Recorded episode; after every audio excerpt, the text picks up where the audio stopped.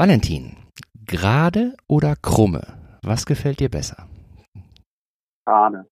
Gerade? Definitiv. Ja? Gerade, ja.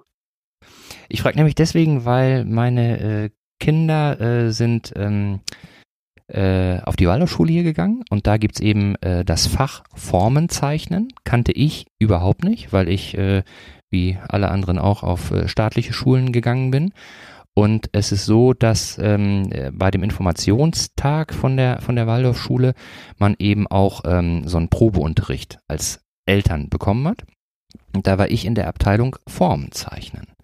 Und dann hat die Lehrerin mit uns sozusagen mal den Einstieg ins Zeichnen uns gegeben. Und da war eben die Grundübung gerade oder krumme. Und da ist mir erstmal klar geworden, dass ja alles, was man irgendwie so sieht und was man wahrnimmt und was man dann auch zeichnen möchte, aus geraden und krummen besteht. Es gibt ja nichts mehr, oder? Genau. Letztendlich ähm, gibt es Linien und aus diesen Linien entstehen Formen und ähm, eine Krumme kann ja ein Kreis sein, kann oval sein. Genau. Und eine Gerade bildet immer eine Kante, eine Fläche, eine quadratische Form, eine längliche Form. Mhm. Ähm, und das ist eben auch das Entscheidende für die Architektur. Das Jetzt stimmt. auch gerade im Krumme. Ja. Hast du denn noch gelernt, äh, mit der Hand zu zeichnen oder war das bei dir äh, sofort rechnerbasiert?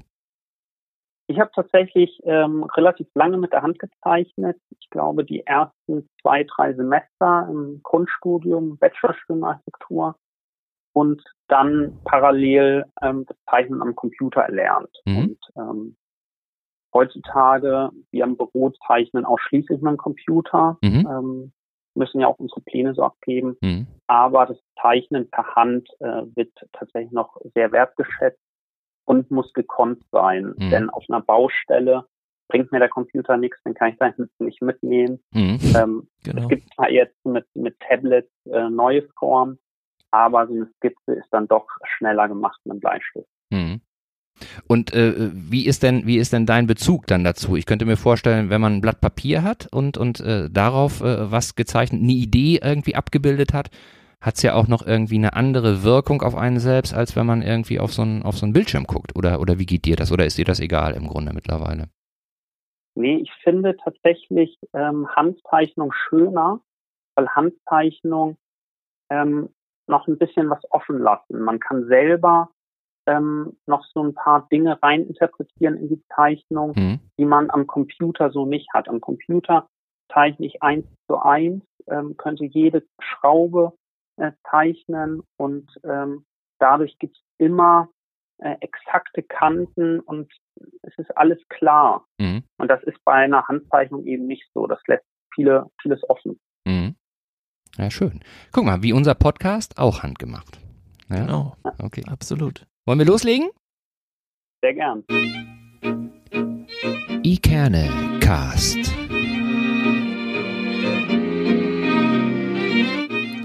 Der Podcast aus Eckernförde für Eckernförde.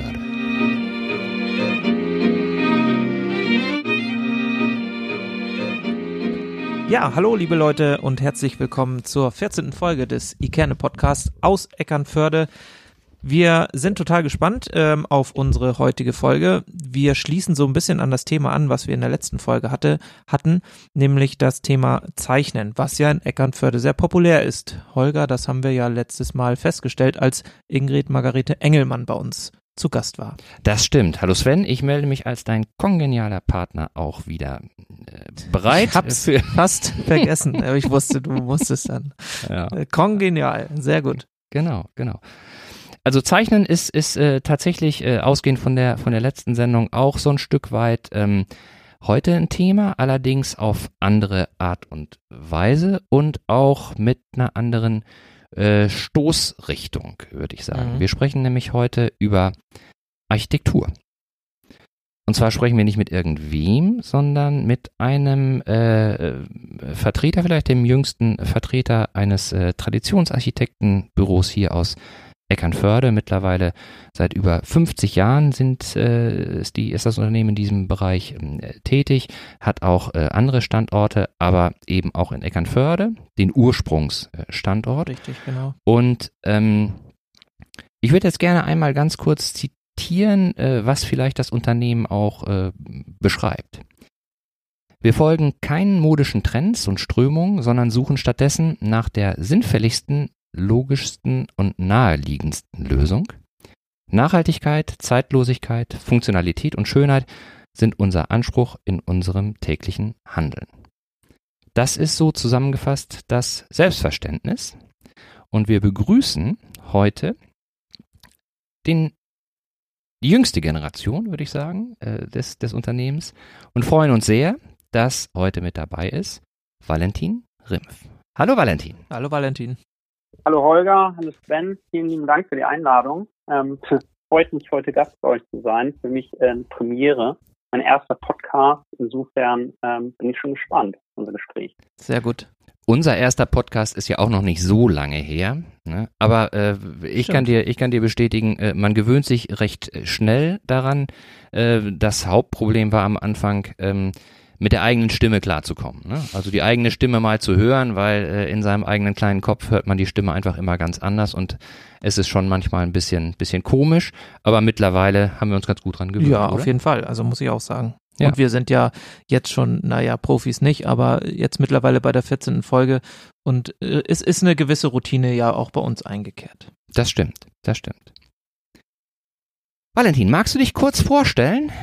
Die Leute, die dich vielleicht nicht kennen, äh, sind vielleicht äh, interessiert ähm, daran, ähm, ja, wie deine persönlichen Daten so sind und äh, wie dein Zusammenhang zum Architekturbüro RIMF denn so ist. Ja, sehr gerne. Ich bin jetzt 29 Jahre alt. Letzte Woche hatte ich Geburtstag. Ähm, wohne inzwischen in Hamburg, leider nicht mehr in Eckernförde. Mhm. Aufgrund dessen, da ich hier das Hamburger Büro von uns betreue in der Speicherstadt. Mhm.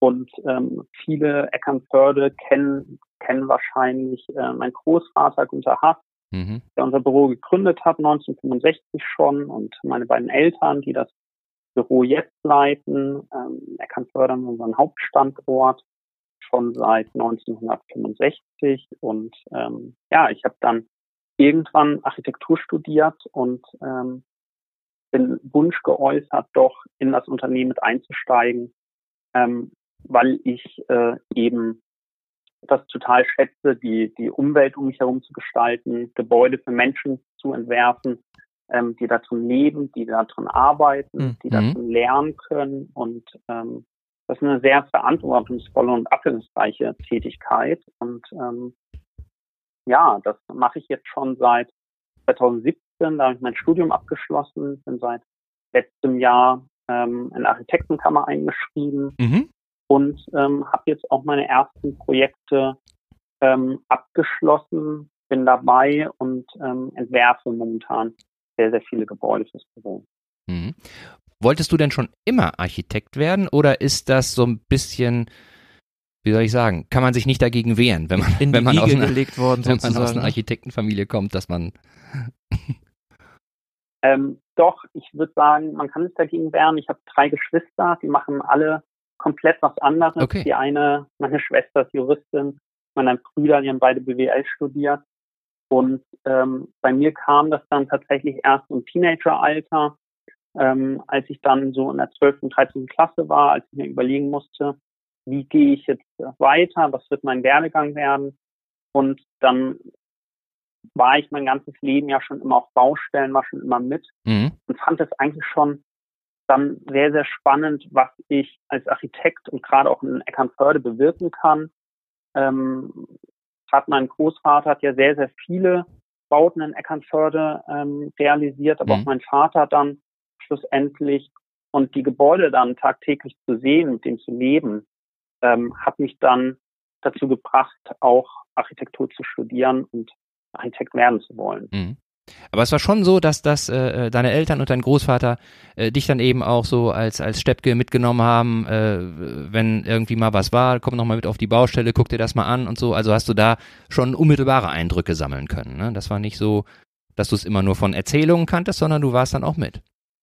Genau, ich war im Prinzip seit meinem ersten Lebensjahr ständig mit auf Baustellen, ständig mit im Büro. Mhm. Ähm, mein Vater lebt so ein bisschen im Büro, der ist sieben Tage die Woche im Büro. Mhm. Insofern ähm, spielte sich auch das Leben bei uns zu Hause auch immer ähm, mit der Architektur ab. Mhm. Ähm, ich glaube, es gibt kein Abendessen, in dem es nicht um Architektur, um Bauen geht.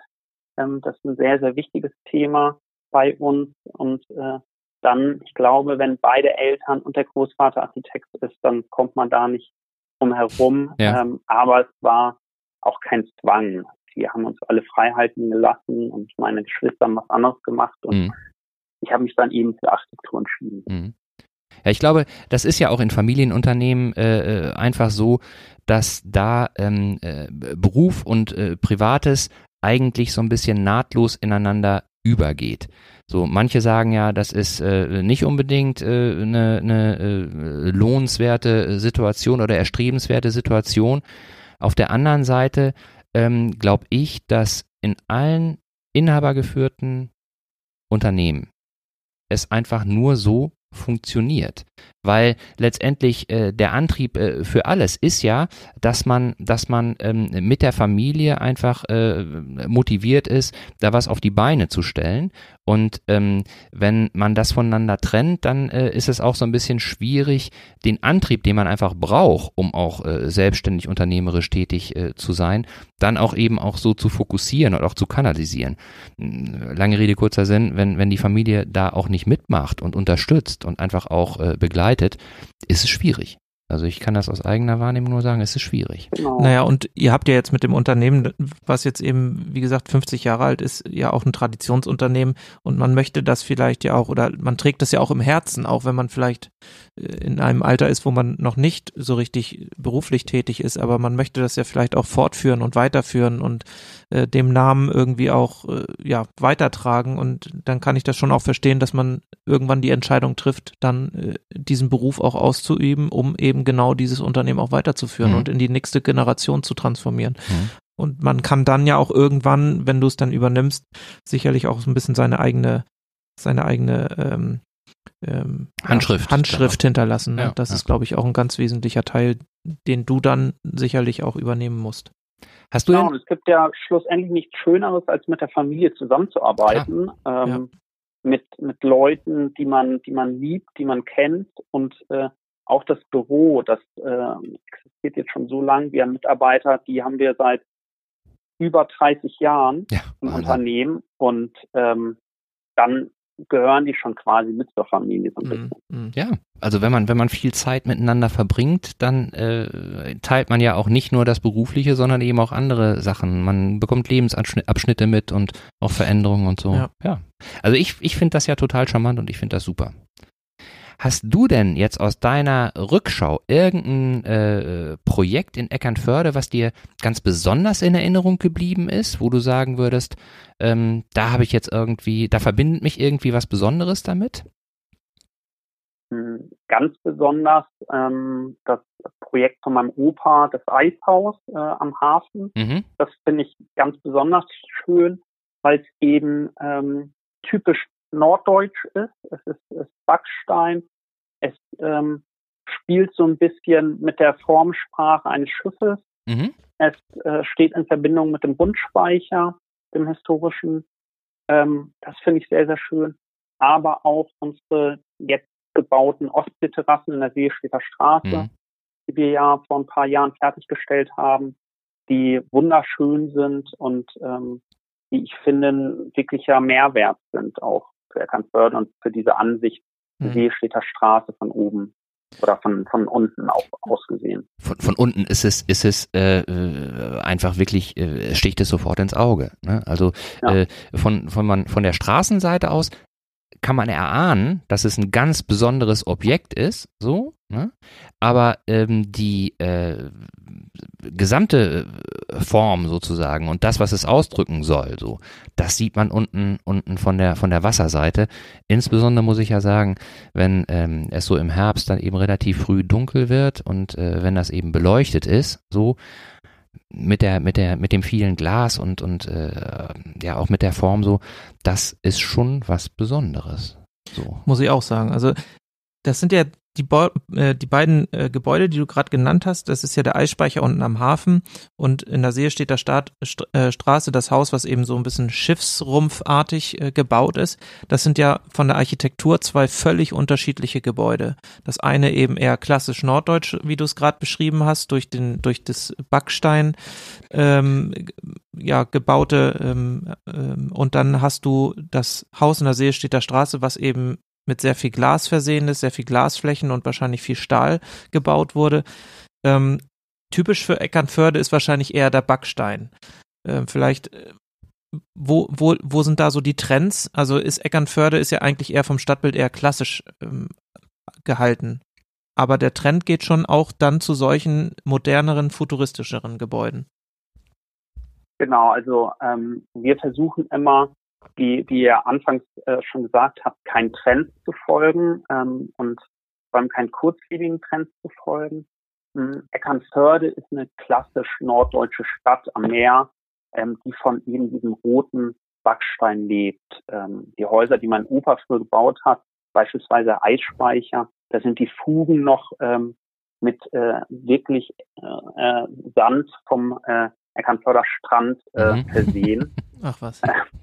und eingemauert. Und ähm, ich denke aber, dass, dass auch die, die Ostseeterrassen, die erwähnten, auch eine, auch, auch mit Eckernförde spielt. Also gerade auch dieses, dieses Schiffsartige mhm. dort in der Lage. Und wir haben da ein Grundstück vorgefunden, was nur zwölf Meter breit ist, mhm. dafür aber 50 Meter lang und ein Gefälle von neun Metern hatte. Mhm. Und das dann zu bespielen und dann kam der Bauherr auf uns zu und wollte dort ein Gebäude natürlich haben mit viel Aussicht aufs Wasser. Mhm. Und da muss man dann immer so einen Kompromiss finden.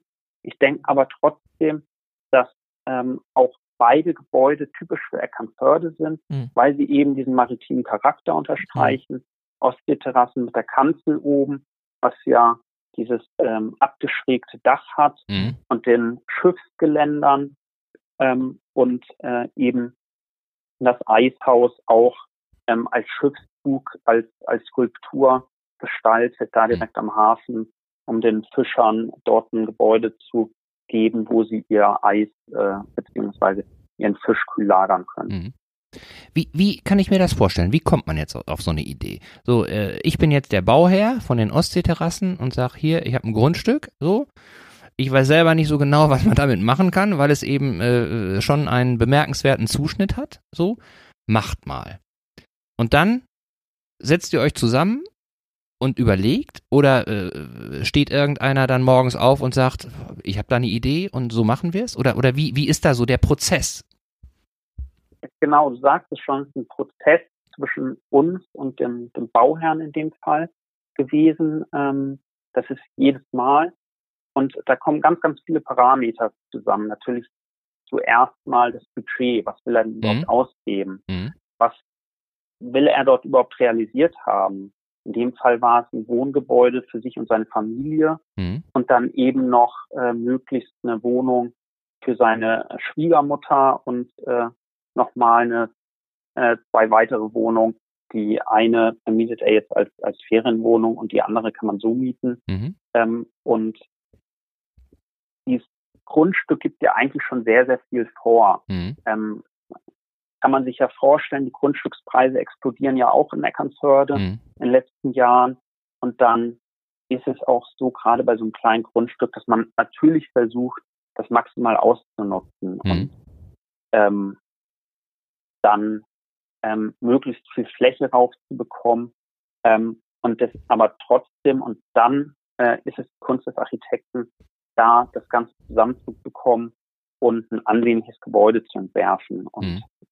ähm, das war eben gar nicht so einfach. Ich glaube, das Projekt hatten wir fast zehn Jahre bei uns im Haus, bis mhm. wir es dann realisiert haben.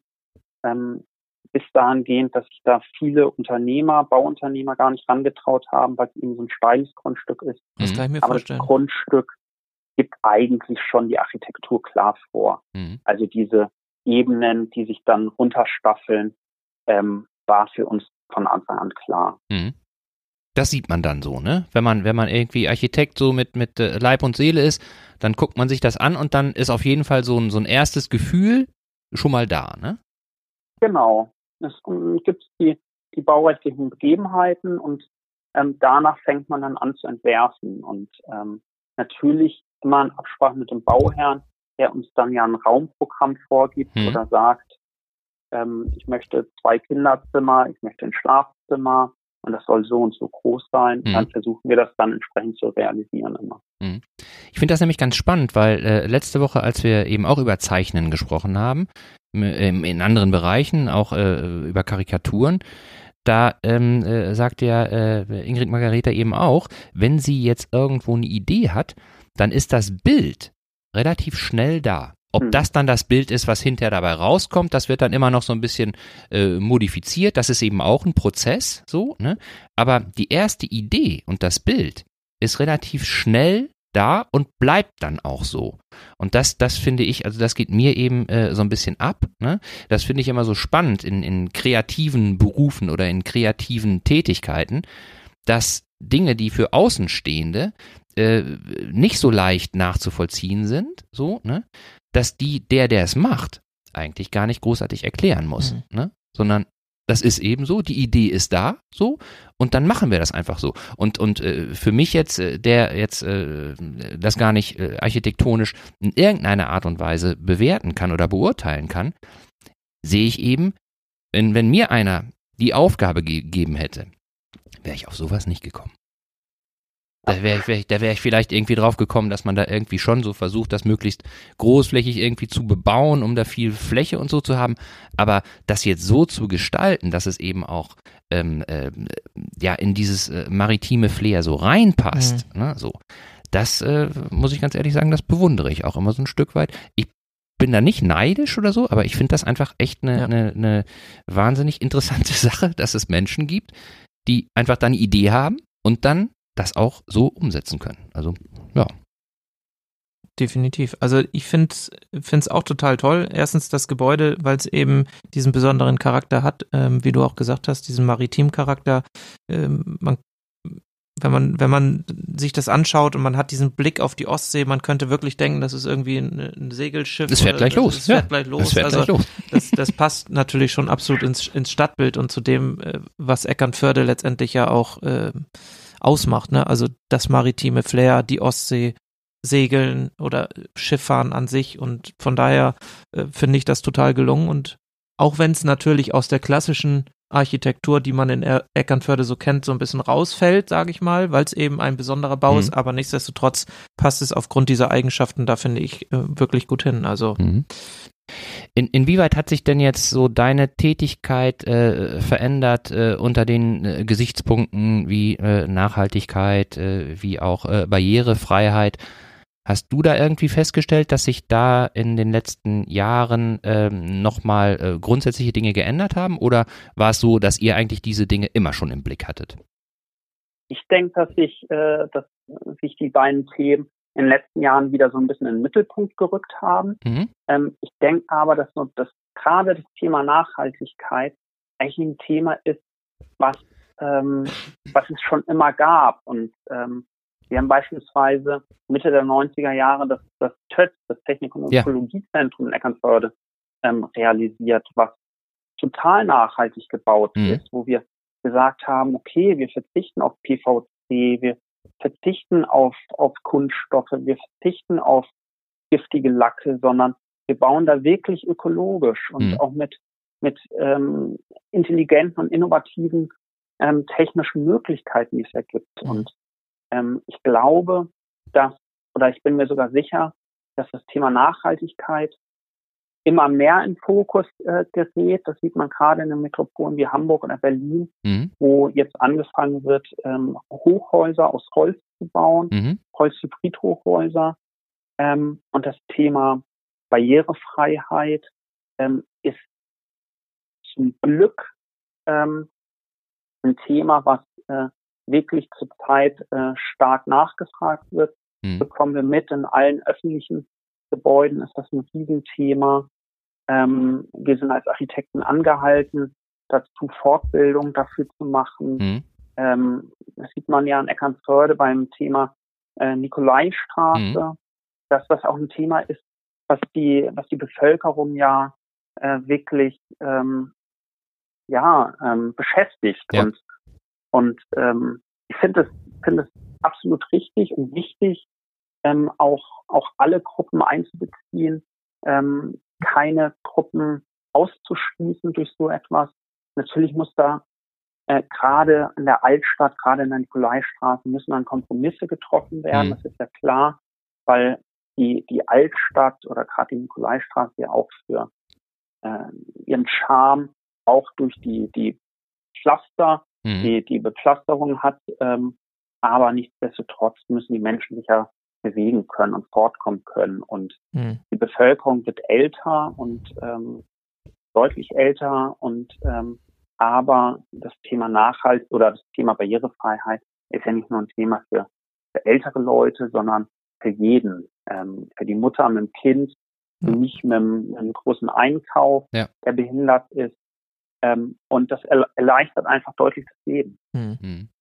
Ich finde, gerade auch in öffentlichen Gebäuden, ob das nun Schulen sind oder im Rathaus oder äh, Finanzämter, das sind ja alles Gebäude, die, die jedem eigentlich zugänglich sein müssten und deswegen ist es ja, glaube ich, auch gesetzlich vorgeschrieben, dort die Möglichkeit äh, zu schaffen, barrierefrei diese äh, Räumlichkeiten betreten zu können. Mhm. Gerade eben für die Menschen, die eben im Rollstuhl sitzen oder die eben älter sind und keine Stufen äh, steigen können. Also von daher ist das sicherlich ein Thema, was uns, oder wie du schon sagtest, das wird uns sicherlich äh, immer mehr beschäftigen. Mhm. Ich finde es auch richtig und wichtig, ähm, diesen Menschen das zu ermöglichen und denen diese Barrieren auch zu nehmen, damit mhm. die genau in den gleichen Genuss kommen können, ähm, dort einfach hinzugehen, wo sie hingehen möchten und da hingehen müssen. Mhm.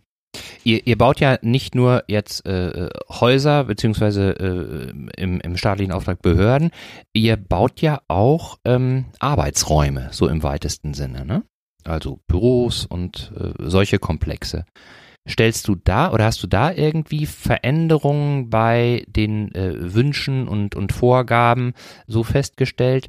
Ähm, ich erinnere das eben noch, ähm, äh, dass äh, eine Zeit lang äh, es zum Beispiel äh, ganz wichtig war in Unternehmen, die äh, viele Büroplätze hatten, zum Beispiel Großraumbüros zu machen. Oder äh, dann verfolgte das Unternehmen irgendwie so eine Clean Desk Policy, äh, was bedeutete, dass jeder Arbeitsplatz so gestaltet werden musste, dass eben nicht äh, die Personen bezogen sind, sondern äh, dass äh, jeder Mensch an jedem Arbeitsplatz das machen kann, äh, was er eben als Auftrag hat. Hast du da irgendwie äh, einen Trend festgestellt, dass es vielleicht wieder so ein bisschen zur Individualität geht oder äh, ist es nach wie vor so, dass da Pragmatismus und ähm, ja, äh, Nützlichkeit im Vordergrund steht? Nee, es geht absolut ähm, in Richtung Individualität, ähm, sind die veränderten Lebensbedürfnisse, was man ja jetzt gerade auch durch, durch die Corona-Pandemie verstärkt mitbekommt. Mhm. Die Leute möchten nicht mehr eine Fünf-Tage-Woche im Büro haben, die wollen flexibler arbeiten, mhm. möchten Homeoffice nutzen ähm, und dann verändern sich natürlich auch Arbeitsräume. Mhm. Ähm, große Unternehmen denken jetzt drüber nach, ähm, gar nicht mehr für jeden Mitarbeiter unbedingt einen, einen Arbeitsplatz vorzuhalten, das Unternehmen deutlich zu verkleinern in den Räumlichkeiten, mhm. was ja auch sinnvoll ist, wenn immer nur die halbe Belegung im Büro ja. ist. Mhm. Und ähm, dann natürlich ähm, alles dafür tun, dass es dem, dem Arbeitnehmer ähm, ja so angenehm wie möglich gestaltet wird. Und ähm, da gibt es diese, diese ganzen Konzepte, wie du schon angesprochen hast, Holger. Mhm. Ähm, und das entwickelt sich weiter. Und ähm, da gibt es, ähm, ich glaube, das aktuell ähm, spannendste Beispiel war jetzt der Axel Springer Neubau in Berlin, mhm. ähm, der vor zwei, drei Monaten eröffnet wurde, ähm, wo sich dann verschiedene Verlage mischen, wo, ähm, wo es ganz neue Möglichkeiten des Arbeiten gibt, wo plötzlich ähm, Freizeitdinge mit in, in, ins Arbeiten mit mhm. reinkommt, mhm. wo ich dann äh, plötzlich ähm, Billardtische stehen habe mhm. oder ähm, auch mal ein Café mit drin oder einen Kaffeewagen mhm. ähm, drin stehen habe und ähm, damit dann auch das Gefühl bekommen als Arbeitnehmer, wertgeschätzt zu werden und auch so ein bisschen davon wegkommen vom klassischen Arbeiten. Ich sitze im Büro, mache meine Arbeit. Das Ganze soll ja Spaß bringen. Mhm. mhm. Und ähm, am Ende will man natürlich Geld verdienen und soll entlohnt werden, aber ähm, das soll natürlich auch immer mit Freude und mit Spaß einhergehen. Mhm. Wobei ich, wobei ich äh, das Thema einfach auch total schwierig finde. Also ich habe da keine keine äh, abschließende Meinung dazu, aber ich finde es einfach schwierig, weil auf der einen Seite ähm, finde ich es schon toll, wenn ein Arbeitgeber Arbeitsbedingungen schafft, die diese Work-Life-Balance-Geschichte und so weiter eben auch berücksichtigt, ne? so dass ich morgens hingehe und äh, mich da wohlfühle und ähm, äh, eben auch gern zur Arbeit gehe. Ne? Auf der anderen Seite, äh, ich habe das, hab das vor Jahren auch mal äh, äh, erfahren, ist es so, ähm, je wohler du dich am Arbeitsplatz äh, fühlst, desto mehr verschmilzt natürlich auch dein Arbeitnehmerdasein mit äh, dem Unternehmen. Was natürlich auf der Hand liegt, was auch so sein muss, weil äh, letztendlich, wenn ich als, also es gibt da nicht die, auf der einen Seite den Arbeitgeber und auf der anderen Seite den Arbeitnehmer, sondern ähm, der Arbeitgeber kann mich nur bezahlen, wenn, man, wenn ich meine Arbeit gut mache, so, und ich erhalte meinen Job, indem ich meine Arbeit gut mache. Ne? Aber ähm, nichtsdestotrotz äh, finde ich, ist es eben auch nicht ganz unwichtig, Leuten zu ermöglichen, die das vielleicht benötigen, ich bin jetzt nicht so davor, aber die, die einfach äh, Beruf und Nicht-Beruf klar voneinander trennen möchten. So, ne? Das ist ja wirklich so ein, so ein schmaler Grad, auf dem man sich da bewegt. Äh, ich, ich kenne das eben zum Beispiel auch von, von so Startup-Unternehmen, die letztendlich ähm, die Bürolandschaft so einrichten, äh, als sei es das Wohnzimmer. Ne? Und dann sind die Leute eben, die dann auch äh, ungebunden sind, von morgens sieben bis abends um elf da ne? und äh, äh, bringen sich da ein, was super ist. Nichtsdestotrotz gibt es auch Leute, glaube ich, kann ich auch nachvollziehen, die sagen, Arbeit ist Arbeit und privat ist privat. Ne? Genau, und das wird, glaube ich, die Zeit einfach zeigen. Und ähm, das bedeutet natürlich für die Unternehmen, auch für uns jetzt, ähm, erstmal höhere Ausgaben, weil wir ja. beides vorhalten müssen. Wir ja. müssen äh, das Büro vorhalten. Wir haben hier in Hamburg alle unsere Mitarbeiter ins Homeoffice geschickt. Mhm. Ähm, mussten da natürlich auch technische Voraussetzungen schaffen. Ja. Und ich glaube so, die, die Lösung wirklich, die, die wird sie geben. Das muss jeder äh, Arbeitnehmer oder dann auch jeder Arbeitgeber, jede Firma dann individuell für sich entscheiden und da mhm. Lösungen finden. Und ich habe immer gesagt, ähm, wenn wir nicht mit der Zeit gehen, dann geht die Zeit mit uns. So ist das, ja. ähm, ich glaube, man kann sich gegen Homeoffice wehren, man kann sich gegen all die neuen Arbeitsmethodiken wehren, aber ähm, dann verschwindet man als, als Unternehmen. Mhm. Und äh, heutzutage ist ja so, dass Fachkräfte gesucht sind, man sich aussuchen kann, ja. ähm, fast schon, wo man arbeitet. Und dann muss man all diese Möglichkeiten natürlich auch anbieten. Und, und dazu, Entschuldigung, ein Gedanken noch. Und dazu kommt, glaube ich, auch, dass man auch hingucken muss, um was für eine Tätigkeit handelt es sich denn. Ne? So, es gibt, finde ich, Tätigkeiten, da braucht man einfach den Austausch. Ne? Also wenn man jetzt irgendwie genau. gemeinsam genau. an einem Objekt äh, arbeitet, dann, dann äh, muss es eben in gewissen Bereichen auch möglich sein, dass man einfach mal kurz rübergeht und sagt, hey, Peter, ich habe hier eine Idee, sollen wir das so machen? Ne? Ähm, es gibt aber auch Arbeitsbereiche, da kann ich wirklich sagen, okay, ich mache jetzt hier mein, mein Ding, ne, so und äh, äh den Kontakt, den ich zu oder die Informationen, die ich von Kollegen äh, brauche, die kann ich kaprizieren auf irgendwie eine Stunde am Tag so und dann mache ich das mit denen. Ansonsten bin ich aber autark, was meine Arbeitsfähigkeit ja. angeht, so, ne? Also ich denke auch, genau das wollte ich sagen. Also es kommt immer darauf an, in welchem Bereich arbeite ich eigentlich, ne? Also das ist sicherlich ein total wichtiger Punkt. Ähm, vielleicht noch aus der eigenen Erfahrung, wir bauen ja gerade eine Schule neu mhm. ähm, oder unsere Schule neu und da ist es ja so, dass sich ja auch die Lern- Welt der Schüler im Moment drastisch verändert. Und ähm, Schule ist eben nicht mehr der klassische Klassenraum, vier Wände und Deckel drauf und vorne steht der Lehrer, sondern das sind eben auch andere Räumlichkeiten, hm. die sind offener gestaltet, um eben gemeinsch gemeinschaftlich Dinge tun zu können und erlernen zu können. Da gibt es kleine Seminarräume, Inputräume, die man nutzen kann. Dann gibt es offene Lernlandschaften, wo die Schüler sich gegenseitig begegnen können. Und das ist eben aber auch ein Prozess, der eben dadurch bedingt ist, dass sich die Lern- und Lehrwelt der Schülerinnen und Schüler Klar. und der Lehrkräfte auch verändert ne? und, und andere Anforderungen einfach äh, gestellt werden, auch an die, an die Schule. Und ich denke, das ist in der Arbeitswelt genauso. Ja. Und ähm, wie du schon sagtest, je nachdem, wo ich arbeite, im Finanzamt vielleicht nicht so sehr wie in einem Startup ähm, ändern sich dann auch die räumlichen Gegebenheiten, die dann entsprechend angepasst werden müssen. Wie, wie klappt das denn bei euch? Also äh, ich stelle mir das ja so vor, dass wenn jetzt mehrere Leute an einem Projekt arbeiten, dass da ja schon viel äh, kreativer äh, Esprit durch die Gegend fliegt irgendwie.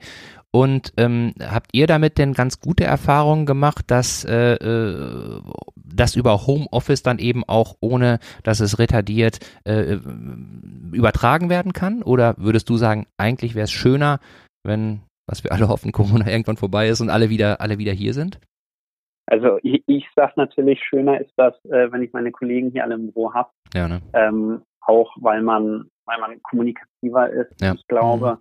ähm, zum Arbeiten gehört auch so ein bisschen die Mimik und Gestik, die mhm. ich dann über, über Programme wie Zoom oder Microsoft Teams eben nicht äh, erfassen kann. Ja. Ähm, bei uns klappt es technisch zumindest sehr, sehr gut.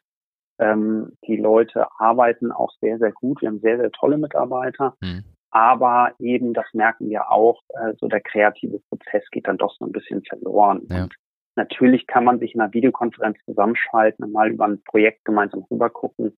Aber es ist dann doch was anderes, ob ich zusammen am Tisch sitze ja. und äh, einem Bleistift und einem Skizzierpapier vielleicht äh, Ideen entwickle oder ob das Ganze über über äh, übers Internet passiert. Ja. Ja, ja. In dem Zusammenhang äh, ist nicht direkt übertragbar, aber da würde mich mal interessieren, ähm, es gibt ja auch, zumindest nehme ich das so wahr, so ein bisschen auch den, den Trend wieder, äh, dass man ähm, aus der, zum Wohnen jetzt, zum privaten Wohnen, dass man aus der Stadt rausgeht und tatsächlich wieder so ein bisschen ins ländliche geht. Das ist zumindest so mein, mein Gefühl. Würdest du sagen, dass, dass äh, du diesen Trend auch wahrgenommen hast oder natürlich, es kommt wie immer drauf an, aber ähm, oder würdest du sagen, nee, es, es, es ist nach wie vor so, dass äh, die Stadt äh, zum Wohnen das Nonplusultra ist für viele Menschen? Ich glaube tatsächlich, dass äh, sobald Corona vorbei ist, die Stadt wieder das Nonplusultra werden wird. Mhm. Ähm, das äh, merkt man ja auch an den Mieten, am Zuzug gerade in Metropolregionen, aber auch in Städten wie Eckernförde merkt man das mhm. ja vermehrt, den, den Drang nach Wohnraum. Ähm, ich glaube, es gibt vom Teil der Bevölkerung, die, die arbeitet, tatsächlich den Wunsch, wieder mehr Raum zu haben, zur Verfügung zu haben. Mhm. Ähm, das heißt, keine Zweizimmerwohnung, sondern vielleicht eine Dreizimmerwohnung, um ein separates Arbeitszimmer zu haben mhm. und vielleicht nicht äh, mit der Freundin oder der Frau oder dem Kind äh, zusammen in einem Zimmer zu sein und um da auch äh, auch ähm, so ein bisschen Freiraum zu haben. Mhm. Ähm, ich glaube aber dennoch, ähm, dass der Wohnungsmarkt so sehr gefragt ist, dass dieser äh, Zuzug in die Städte sich abebben wird in den nächsten Jahren. Und was kann da eine Lösung sein? Ich meine, äh, in den Städten ist ja äh, die bebaubare Fläche die nimmt ja jetzt nicht zu. Das ist ja nicht so, dass man von heute auf morgen sagen kann, äh, ich habe da nochmal Idee und, und äh, mache da irgendwie äh, in dem Bereich nochmal eine neue Fläche auf. So, was, was sind denn so, so Lösungsansätze, um in Städten mehr Wohnraum zu schaffen, der dann auch am Ende des Tages vielleicht auch bezahlbarer ist als jetzt in den, in den großen Metropolregionen? Geht's in die ja, Höhe? Das ist, das ist die große Frage. Es geht sicherlich in die Höhe. Ähm, es werden ähm, Potenziale wiedererkannt, es werden Supermärkte beispielsweise überbaut. Mhm. Ähm, es gibt das Potenzial der Tankstellen, mhm. natürlich, die überall in den Innenstädten noch rumstehen, ähm, wo, wo es ein Riesenpotenzial ähm, gibt. Ähm, da ist natürlich auch so die Verbindung zur Elektromobilität. Wenn die kommt, brauche ich dann überhaupt noch diese Vielzahl an Tankstellen. Mhm. Dann werden ähm, werden einfach Potenziale genutzt, wird nachverdichtet in die Höhe. Mhm. Und ähm, das hat natürlich auch zur Folge, dass das Grün verschwinden wird aus der Stadt, mhm. ähm, dass es eben nicht mehr diese Freiräume gibt, die es heute gibt oder die es vielleicht vor zehn Jahren noch gab. Und ähm, das werden wir auch in Eckernförde wahrnehmen. Also ähm, wenn ich jedes Mal die Berichte lese, dass die Marine, äh, wie viele Millionen die investieren in ihren Standort und mhm. wie viel äh, Marinesoldaten auch beheimatet sind, dann frage ich mich schon, wo sollen die alle wohnen? Mhm. Und, und mhm. dann muss auch Eckernförde sich anstrengen und enorm viel ähm, bauen. Und das sieht man ja auch in den Neubaugebieten, ähm, wo es wahnsinnig lange Listen gibt von mhm. Interessenten, die dort ein Grundstück erwerben wollen. Mhm. Mhm. Aber der, also wie gesagt, ich sehe das auch. Also ich glaube schon, dass Stadt auch in Zukunft so der Lebens- und ähm, Arbeitsort sein wird für viele, gerade für, äh, für Familien und wahrscheinlich auch für, für ältere Leute oder insbesondere für ältere Leute, weil die natürlich auch nicht mehr so mobil sind. Mhm. Also die müssen wahrscheinlich eher in der Stadt wohnen. Aber dennoch, äh, zumindest ist es ja, wenn man sich jetzt mal Eckernförde anschaut, drumherum gibt es ja doch etliche Dörfer, die natürlich jetzt nicht weit weg sind, mhm. ich sag mal sieben, acht, neun, zehn Kilometer, in denen auch die Neubaugebiete irgendwie aus dem Boden sprießen, weil scheinbar dann ja auch nicht genug Wohnraum eben in der Stadt verfügbar mhm. ist. Mhm. Und der ist ja dann aber auch immer ziemlich schnell weg. Also das, stimmt, das ja. ist ja, wie du eben schon sagtest, die Listen sind ja wahnsinnig lang von Interessenten, die eben mit ihrer Familie dann ein Grundstück suchen oder äh, bei, bei Wohnungsinseraten, die stehen zwei Tage drin und dann ist sie schon wieder raus, weil da so viele Menschen sind, die eben nach Wohnraum suchen. Also von daher denke ich, der Trend geht schon zur Stadt, aber auch ins Umland um die Stadt herum. Also das, wie gesagt, Osterbü, hm. Barkelsbü, Riesebü, das sind alles Neubaugebiete entstanden mit 60, 70 Grundstücken, bis, vielleicht auch ein bisschen weniger, die eben sofort weg sind. Also hm. das ist, da sind über die über die ähm, Hälfte oder mehr als die ähm, gesuchte Anzahl an Bewerbern und das ist einfach Wahnsinn, wie, wie schnell das, wie schnell das dann auch weggeht. Also mhm. von daher geht der Trend, glaube ich, schon zur Stadt, aber auch drumherum im ländlichen Bereich, wo man vielleicht auch ein bisschen mehr Fläche als Grundstück zur Verfügung mhm. hat, als eben im städtischen Raum. Wo du, wo du eben sagtest, dass äh, in den Städten auch äh, Grünflächen dann vielleicht noch Potenziale äh, bieten. Ähm, äh, Freunde von mir, die wohnen in Hamburg, so, und die haben sich so ein bisschen diesen, diesem Prinzip des Urban Gardenings verschrieben. So, ne, und sind da, sind da ziemlich aktiv und, und äh, ähm, äh, schicken mir gelegentlich auch Fotos von irgendwelchen Häusern aus Asien, die dann auch in die Höhe gebaut sind, aber eben auch, was ich ja äh, frappierend finde, dann auch äh, architektonisch so ausgestaltet sind, dass nicht nur oben auf dem Dach irgendwie so eine Art Garten ist oder teilweise bauen die da auch Gemüse an und so weiter, sondern dass auch die einzelnen Etagen so ausgestaltet sind, dass da quasi jede Wohnung wie so einen kleinen Garten oder eine kleine Terrasse so auch für sich hat. Das finde ich ist natürlich so optisch erstmal erstmal äh, super. Aber ob ich dafür dann versiegeln würde, weiß ich auch nicht. Habt ihr, habt ihr sowas schon mal gemacht? So, so äh, Gebäude, die so ein bisschen auch ähm, mit, mit Grün in Einklang äh, gebracht werden? Na, in Grün in Einklang gebracht werden fast alle unsere Gebäude. Mhm. Ähm, wir haben relativ viele Beispiele von so Glashallen, mhm. wo wir gesagt haben, so wir haben mehrere Nutzungen oder wir haben eine Nutzung und dann machen wir die Eingangshalle ähm, gläsern und äh, bringen Grün rein. Mhm. Beispielsweise das, das Tött oder das ja. Kernehus ja. ähm, sind beides so Beispiele, wo wir sehr, sehr viel Wert darauf gelegt haben, Grün reinzubringen ins Gebäude. Ähm, Ikernus ist so, so das beste Beispiel eigentlich dafür, älter werdende Gesellschaft. Ähm, da gibt es 104 Einheiten Wohnungen mhm. und ähm, die Wohnungen sind, ich glaube, zu 99 Prozent ausgelastet, mhm. weil die Leute das lieben, eben wetterungs, äh, witterungsunabhängig ähm, dort spazieren gehen zu können. Mhm. Ähm, an dem Grün. Dort gibt es ein Schwimmbad drin, dort gibt es die DRK-Station drin, mhm. die Tagespflege anbietet. Ähm, dort gibt es eine Apotheke drin. Und ähm, ich glaube, dass, dass so etwas äh, wahnsinnig nachgefragt wird und mhm. ähm, dass sowas dann auch Potenzial wieder bietet, wieder mhm. einen grünen Raum zu schaffen in der Stadt. Mhm. Das stimmt. Also wo du wo du Tötz sagst, ich war gestern äh, noch da, habe dann einen Freund besucht und es ist jedes Mal äh, wirklich irgendwie. Das Blöde ist, man gewöhnt sich ja immer recht schnell an solche Sachen, weil ich da jetzt schon ein paar Mal war. Aber wo du es jetzt noch mal so sagst, es ist wirklich was Außergewöhnliches, dass man in ein geschlossenes Gebäude reingeht, sich aber beim Eintreten eigentlich so fühlt, als sei man in so einem kleinen Innenhof oder in so einem kleinen Park. Ja. Ne? So. Wirklich. Genau. Ja. Wieder eine gute Idee, muss man wirklich sagen. Vielleicht, ja. vielleicht noch eine Frage, wo wir uns schon in Eckernförde befinden. Wie hat sich denn deiner Meinung nach die, Eckern, äh, die, die Architektur in Eckernförde verändert? Hat sie sich überhaupt verändert oder ist das Stadtbild eigentlich so klassisch geblieben, wie es eigentlich immer gewesen ist? Und wird versucht, das Stadtbild auch weiterhin so klassisch zu halten? Ich glaube, ähm, dass, dass Eckernförde sich im positiven Sinne sehr, sehr gut entwickelt hat. Ähm, diese Projekte, unser, unser eigenes Hafenspitze-Projekt, wo vorher ja äh, wirklich äh, diese, diese gelben HG-Hallen mhm. standen, die keinen Mehrwert geboten haben, die wirklich auch nicht schön anzusehen waren. Ähm, Projekte an der Prostbüher Koppel, das ehemalige Fachhochschulgebäude, mhm.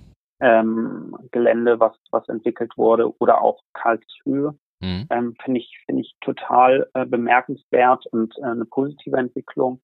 Ähm, und es, es gibt ja so eine Gruppe an, an, an lautstarken, ähm, ja, ähm, Gegnern, die, die immer sagen, wir sollten keine Veränderungen in Eckernförde vornehmen, alles sollte so bleiben, wie es ist, ähm, dann stirbt eine Stadt. Mhm. Ähm, das glaube ich ähm, auch klar. Und ähm, ich glaube, eine Stadt muss sich entwickeln, mhm. um auch in 100 Jahren noch attraktiv zu sein. Und dennoch muss man immer gucken, dass man einzelne Gebiete wie die Altstadt beispielsweise auch im, im Kern ähm, im Gedanken so lässt, wie es ist. Und ja. ähm, das passiert ganz, ganz gut, glaube ich. Also das, das muss ich auch sagen, aus der Erfahrung heraus, wenn man sich andere Städte mal anschaut, wie die sich innerstädtisch teilweise entwickeln, wo man sagt, oh, das passt hier jetzt aber irgendwie so gar nicht rein. Das finde ich, findet man in Eckernförde so nicht. Also da wird schon, glaube ich, viel Wert drauf gelegt, dass das Äußerliche eines, eines Neubaus oder eines neuen Gebäudes auch wirklich irgendwie ins Stadtbild reinpasst, wo man das Gefühl hat, okay, das ist jetzt nicht irgendwie ein Fremdkörper oder wird als Fremdkörper wahrgenommen, sondern das ist gehört zum Stadtbild. Mhm. Auch wenn es ein neues Gebäude ist, aber es passt da rein, es gehört dazu und es ist, ähm, es verändert das Stadtbild jetzt nicht negativ. Mhm. Und das finde ich, habe ich zumindest in Eckernförde das Gefühl, dass es schon häufig auch so umgesetzt wird. In anderen Städten, ähm, in denen ich unterwegs bin, ist es manchmal eben nicht so, wo, wo ich, wie gesagt, da hat man das Gefühl, oh, das ist jetzt hier aber nur Beton irgendwie, die ganze Stadt ist aus Backstein, das ist jetzt nur Beton und das passt da irgendwie so gar nicht rein. Und das finde ich schon eigentlich ganz schön, dass, dass da äh, Wert drauf gelegt wird, um eben, ja, sich zwar weiterzuentwickeln, auch in die Zukunft zu gehen, aber eben nicht zu sehr ähm, gegen, gegen den eigentlichen Stil zu gehen. Genau, und ähm, wir, wir wurden ja in der Vergangenheit äh, von bestimmten Leuten auch, auch hin und wieder mal kritisiert für die Hafenspitzenbauung, dass das dort nicht hinpasst, dass man dort äh, hätte die Altstadt weiterziehen müssen mit äh, giebelständigen Häusern. Und ähm, da habe ich eine ganz klare Meinung zu und denke mir immer, die Altstadt als Kerngebiet war immer Altstadt, der Hafen war immer Hafen, da waren immer, immer große Gebäude, ähm, sieht man ja jetzt auch, wenn man die die Hafenpromenade äh, runtergeht, äh, das, das Rundsilo, mhm. ähm, der Wiesenspeicher, was ja sehr, sehr große Gebäude sind und ähm, eben auch diese zwei gelben Hallen von HG, die wir dort äh, abgerissen haben, waren eben auch sehr, sehr große ähm, Solitäre und ähm, dann finde ich, muss man auch immer gucken, an welcher Stelle befindet man sich mhm. und äh, ist es verträglich für diesen Ort, mhm. so wie ihr schon sagtet. Und ist uns da, glaube ich, ganz gut gelungen. Ähm, und natürlich gibt es auch Beispiele in Eckernförde. Da sagt man manchmal, das Gebäude passt da jetzt vielleicht nicht so gut hin, ähm, aber das gibt es überall. Ich glaube, ja. im Großen und ja. Ganzen ähm, gibt es da diesen Blick in Eckernförde schon, schon ich denke auch, ja. Also ich, ich finde ich finde eben auch, dass es auch so, so meine, mein Gefühl und meine Wahrnehmung dazu wichtig ist ja, dass man in Bewegung bleibt. Ne? Dass man eben, dass man eben äh, sagt, so, ich äh, sehe da irgendwie äh, einen Veränderungsbedarf, so. Und wenn man irgendeine Entscheidung trifft, dass man es äh, nie allen Leuten recht machen kann, das liegt ja auf der Hand. Ne? So. Und äh, es wird immer Leute geben, die sagen, das finde ich gut, das finde ich schlecht. Aber ich finde viel wichtiger, dass man überhaupt eine Entscheidung getroffen hat mhm. und dass man sich bewegt und dass man irgendwie versucht und äh, ich bin da, vielleicht bin ich naiv, aber ich glaube, dass alle Leute, die die jetzt äh, hier für Eckernförde was äh, entscheiden, dass die äh, schon nach ihrem besten Wissen und Gewissen das machen, ne? Dass die eben nicht irgendwie äh, sagen, ach, ich entscheide es jetzt mal äh, willkürlich nach Gefühl und und Wellenschlag, ja. sondern dass die eine Idee haben und dass äh, das eben so entschieden wird und ähm, dass sie eben auch das äh, begründen können den Leuten gegenüber, die sagen, Mensch, finde ich nicht so blöd. Genau. So, ne? Und irgendwas, was man entschieden hat, ist dann in dem Bereich, ist es ja dann schon schwer rückgängig zu machen. Aber ich kann eben beim nächsten Projekt, kann ich das nochmal mit einfließen lassen. Und, und so wächst man ja auch, ne? dass man im Rahmen eines Prozesses immer wieder überprüft, so was war gut, was war schlecht und was gibt's vielleicht noch für andere Möglichkeiten. Ne? Und äh, ich finde Bewegung und, und Dynamik, so das ist das Wichtigste und das würde ich eben auch hier unterstreichen, dass das in Eckernförde schon so ist. Durch Unter aus unterschiedlichen Gründen. Ja, ja, das denke ich auch. Also wie gesagt, man trifft ja eh, man kann ja eh nie alle glücklich machen, das wissen mhm. wir ja nun mal. Ähm, und von daher glaube ich aber, dass im Gro man versucht's immer, aber man, ja, man klar, aber man schafft es nicht. Und im Gro ist es, glaube ich, ganz vernünftig. Ich möchte noch mal eine äh, Brücke schlagen, Valentin. Ähm, ihr sitzt mhm. ja in Eckernförde mit eurem Hauptsitz im Schuchspeicher. Genau. Und ähm, der Schuhspeicher ist ja relativ groß, ich glaube 800 Quadratmeter Fläche sind das ungefähr, die ihr dort zur Verfügung habt. Ähm, ich habe mal gehört, dass da auch die Möglichkeit besteht, Ausstellungen, Veranstaltungen und sowas durchzuführen. Im Moment wahrscheinlich nicht, aber grundsätzlich macht ihr das dort auch, oder? Grundsätzlich machen wir das dort auch immer. Ähm, wir hatten bis vor Corona immer so zwei, drei Veranstaltungen im Jahr, wo wir ähm, immer versucht haben, unterschiedliche Aktions zu machen, um eben diese Halle zu bespielen, mhm. unser Büro dadurch natürlich auch ein bisschen bekannter zu machen mhm. und um Eckernförde vielleicht auch so ein bisschen was zurückzugeben. Und das waren in der Vergangenheit oftmals äh, Veranstaltungen, wir hatten so eine Reihe, die hieß äh, Musik macht Architektur, wo wir unterschiedliche Bands äh, hatten, die dort Musik gemacht hatten. Äh, wir hatten aber schon mal das Green Screen Festival auch mal mhm. einmal da. Ähm, wir hatten eine Ausstellung Industriedenkmale Deutschlands da. Und äh, es war an sich geplant, letztes Jahr eine Ausstellung über unsere gebauten äh, Projekte aus Eckernförde zu unserem 55. Bürojubiläum dort ähm, zu machen. Musste da hätte die Fläche doch gar nicht gereicht, oder? Ja, bei so vielen Gästen, die da gekommen wären.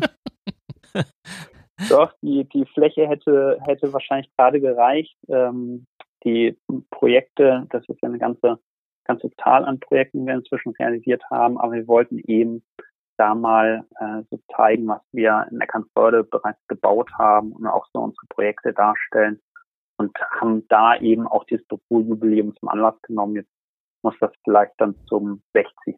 Bürojubiläum in ein paar das Jahren kommt, stattfinden. Das kommt uns ja ganz gelegen, Holger. Ja. Dann haben wir die Möglichkeit, da mal reinzuschnuppern. Das stimmt. Das stimmt. Genau. Das stimmt. Ja, prima. Ja. Valentin, wir haben uns noch mal so kurz überlegt, dass wir dir noch so ein paar Entweder-Oder-Fragen stellen äh, wollen, wenn Gerne. das für dich okay ist. Ja. ja? Weil da kann man dann vielleicht auch noch mal so ein bisschen die Dinge, die wir jetzt so besprochen haben, noch mal so ein bisschen manifestieren. Genau. Rund oder eckig? Eckig. Tatsächlich eckig gibt den berühmten Satz, wenn der Architekt nichts weiß, malt er einen Kreis. Okay. Und ähm, ich glaube, der Kreis ist, ist, äh, ist das ähm, einfachste Symbol. Ich finde eckig äh, meistens spannender. Okay, spannend. Ja, nächste Frage. Flach oder hoch? Hoch. Denn mein Traum ist es immer mal, ähm, Hochhaus zu äh, entwerfen, nicht in Eckernförde, aber ähm, vielleicht in einer Metropole wie, wie Berlin, Hamburg oder vielleicht auch New York. Mhm. Ähm, das fände ich irgendwie toll. Insofern äh, lieber hoch. Okay. Red oder Ziegel? Ziegel. Ähm, Red haben wir doch relativ wenig in Eckernförde. Ich finde Red ein tolles Baumaterial, ähm, aber sehr, sehr anfällig, äh, was, was Witterung angeht. Man sollte alle paar Jahre ähm, das entmoosen lassen ähm, ja, wenn, wenn das äh, Wasser nicht richtig abtropft, dann kann Mhm. das in den Halmen äh, schimmeln. Insofern Mhm. lieber den Stiegel, der ist ein bisschen robuster und für unser Wetter an der Küste doch besser gemacht, denke ich. Okay. Okay, dann wird's mal ein bisschen kulinarisch. Bier oder Wein? Ja, Gut. Das finde Klare, ich gut. klare Antwort. Klare Antwort, ja. Klare Antwort. Und daran anschließend, Barfuß oder Lackschuh? barfuß am Strand, Lackschuhe ähm, im Theater. Okay. Alles klar. ähm, musikalisch wird's jetzt Hip-Hop oder Klassik? Was ist da dein Favorit? Dann noch eher Hip-Hop. Okay. Aus dem, aus dem Thema bin ich ja so ein Stück weit raus. Also, äh, ich Was hab- wär's denn bei dir, Holger? Ach, äh, ich bin in beiden Bereichen, wie soll ich sagen, Okay. würde ich, würde ich, würde ich mich eher zurückhalten. Okay. So. Aber ich, ich merke eben, meine Tochter, ich habe eine 13-jährige Tochter, so, ne? Und ähm, äh, wenn ich dann mal so mitkriege, was die dann jetzt so hört, da kenne ich nichts. Was Da ist das für ein. Musikstil? Kannst du auch nicht Das ist dann beschreiben, schon so, so irgendwie so, äh, ja, Hip-Hop. Ich, ich, ich kann das nicht einordnen. Aber ich, ich merke eben nur, wenn, wenn wir zusammen Auto fahren und dann ist im Radio irgendwie ein gutes Lied, was ich höre und ich mache das lauter so, dann, also peinlich ist das ja sowieso, ne, was Vater dann macht, so.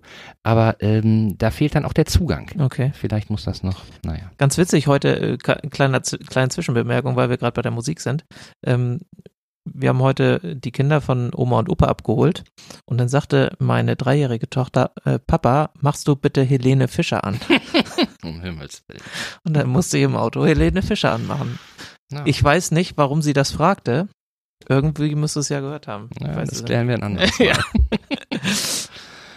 Gut. Krawatte oder Hoodie? Krawatte eher. Ich bin immer, äh, ja, Hoodie passt nicht so gut zur Arbeit äh, und äh, ich finde Eleganz äh, dann doch wichtiger. Und magst du gerne tra Krawatte tragen? Oder Nö, fliegen? gerne, gerne nicht, aber äh, hin und wieder mal Hm? einer Veranstaltung oder zur Hochzeit oder so dann doch gerne. Mhm. Ja. Mhm. Weil, also ich kann so auch äh, so ein Stück weit aus eigener Erfahrung sagen, ähm, wenn ich eine Krawatte angezogen habe, sei es jetzt irgendwie beruflich oder, oder privat oder so, dann ist es schon so, dass man auch sich selber so ein Stück weit in, in äh, eine andere Haut begibt und äh, das fühlt sich einfach andere, anders an. So. Äh, Mhm. und und äh, äh, klar, äh, es gibt bestimmte, bestimmte Bereiche, da gehört es auch irgendwie ähm, äh, dazu. Da ist es auch ein Ausdruck von, von respektvollen und würdevollem Auftreten, so miteinander. Auch, ja. Aber ich finde, es verändert einen dann doch schon, wenn man, wenn man eine Krawatte trägt. Man ist dann irgendwie so ein bisschen stabiler in sich. So, das war so meine. Ja, man ist da ein bisschen Rücken gerade und. Ja. Ne? Ja. Genau. Ja, nächste Frage. Ferienhaus oder doch lieber ins Hotel? Ferienhaus. Gut. Irgendwann so ein Ferienhaus, vielleicht in der Schlei oder so. Ja. Das wäre schon schön. Ja. Das ist ein Traum, das stimmt. Das Wobei Hotels, so richtig viele Hotels gibt's hier ja, also gibt's schon, aber ich glaube eher in Schleswig-Holstein ist, glaube ich, eher Ferienhaus, ne? So grundsätzlich. Würde ich auch sagen. Also auch würde ich jetzt mal so tippen. Ja. Also auch wenn ich, wenn ich dann äh, Olpenitz und so weiter gucke, das sind ja auch alles Ferienhäuser da, ne? Beziehungsweise so Port kleine Alles, Einheiten, ne? alles Ferienhäuser, genau. Ja. Ja, ja. Komplett. SUP, also Stand-Up-Paddling oder Segeln. Segeln. Dann doch, doch lieber segeln, ja. Hast du schon mal Stand-Up-Paddling gemacht? Ja, ich habe das äh, letztes Jahr ähm, nahe München ähm, auf einem See gemacht. Mhm. Ähm, fand ich auch echt schön. Aber dann ist das Segeln doch ein bisschen entspannter und da kann man sich Proviant mitnehmen und einen Kasten Bier und Ja. äh, dann das Leben dann doch ein bisschen Oder zwei äh, mehr Kästen. genießen. Ja, okay, stimmt. Sehr gut. So, letzte Frage, die wird jetzt vielleicht tatsächlich ein bisschen Rhetorisch. rhetorisch. Ähm, vielleicht musst du ein bisschen länger überlegen. Ich bin gespannt auf die Antwort und Holger auch. Hamburg oder Eckernförde?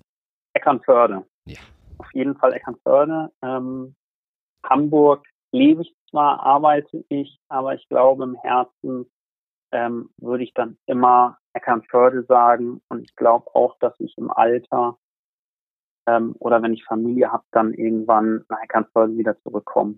Sehr und bin ja auch gut. häufig in, in Eckernförde insofern. Schön, schön. Gute Entscheidung. Gute Entscheidung, hast du die richtige Antwort gegeben. Wir waren uns uneins, was? Nein, wir waren uns natürlich nicht uneins. ja. Klasse. Vielen, vielen Dank, Valentin. Das war super, hat uns richtig Spaß gebracht. Kurzweilige Gespräch und auch danke, äh, sag ich jetzt nochmal, dass du mit äh, mir als Architekturdilettanten dich tatsächlich auseinandergesetzt hast und ähm, auch erzählt hast, wie deine Arbeit so aussieht und ähm, da auch äh, Einblicke uns äh, ermöglicht hast. Äh, das finde ich ist etwas, was auch irgendwie, habe ich das Gefühl, einer Fortsetzung irgendwie bedarf, weil mein, mein, äh, das wollte ich eigentlich eingangs sagen, mein einziger Bezugspunkt äh, zur Architektur ist tatsächlich, dass ich ähm, äh, die Älteren unter uns äh, erinnern sich vor langer, langer Zeit mal eine Bekannte hatte, die mich in Kontakt gebracht hat zu Barcelona und zu Antonio Gaudi. So. Und da hat sie mir Bildbände gezeigt und das fand ich super und hat mir auch viel dazu erzählt. Habe ich leider alles äh, vergessen, aber das war so mein Kontakt zu Architektur und danach äh, hat sich das mehr oder weniger so, so äh, verlaufen. Und deswegen fand ich sehr schön, heute nochmal mit äh, dir darüber so auch in dieser Du wirst vielleicht sagen Oberflächlichkeit, aber für mich war es schon, war es schon äh, tiefgründiger zu sprechen. Hab vielen Dank, Valentin. Ja. Ja. Vielen Dank. Ich fand es auch total. Ja. ich fand's auch total spannend. Und ähm, wenn ihr dann tatsächlich euren 60. Geburtstag feiert, dann komme ich gerne mal in euren Schuchspeicher, um mir auch die anderen Projekte anzuschauen, die ihr da so realisiert habt. Weil als Zugezogener, sage ich mal, ähm, ist man ja doch nicht so intensiv jetzt mit der, mit den Gebäuden und mit der Entwicklung von Eckernförde befasst. Und deswegen total spannendes Thema, was ich mir auf jeden Fall gerne mal anschaue. Mhm. Also hab ganz herzlichen Dank. Vielen Dank. Genau, und uns bleibt wieder mal nichts anderes übrig, als äh, euch, uns auch bei euch äh, zu bedanken. Vielen Dank fürs äh, Zuhören. Und wir haben noch zwei Sachen, die wir gerne nochmal in Erinnerung rufen. Und zwar geht es zum einen darum, dass wir in der letzten äh, Folge ja angekündigt hatten, dass äh, Ingrid äh, Margarete Engelmann ein, eine Zeichnung anfertigt, die dann versteigert wird. Ähm, die genauen Hinweise werden in den nächsten Tagen folgen. Die Zeichnung wird gerade angefertigt und wir haben uns dann eben auch noch äh, zwei, drei Sachen äh, überlegt, wie wir das mit der Versteigerung äh, handhaben wollen und ähm, wie wir es auch so ein Stück weit äh, kanal kanalisieren wollen. Also äh, bleibt dran, wir werden euch über die bekannten Kanäle informieren und euch auf dem Laufenden halten. Genau. Die bekannten Kanäle sind ja bekannt. Die Ja. werden wir jetzt nicht nochmal erneut ähm, hier runterrattern. Von daher sind wir am Ende unserer 14. Folge angelangt. Genau.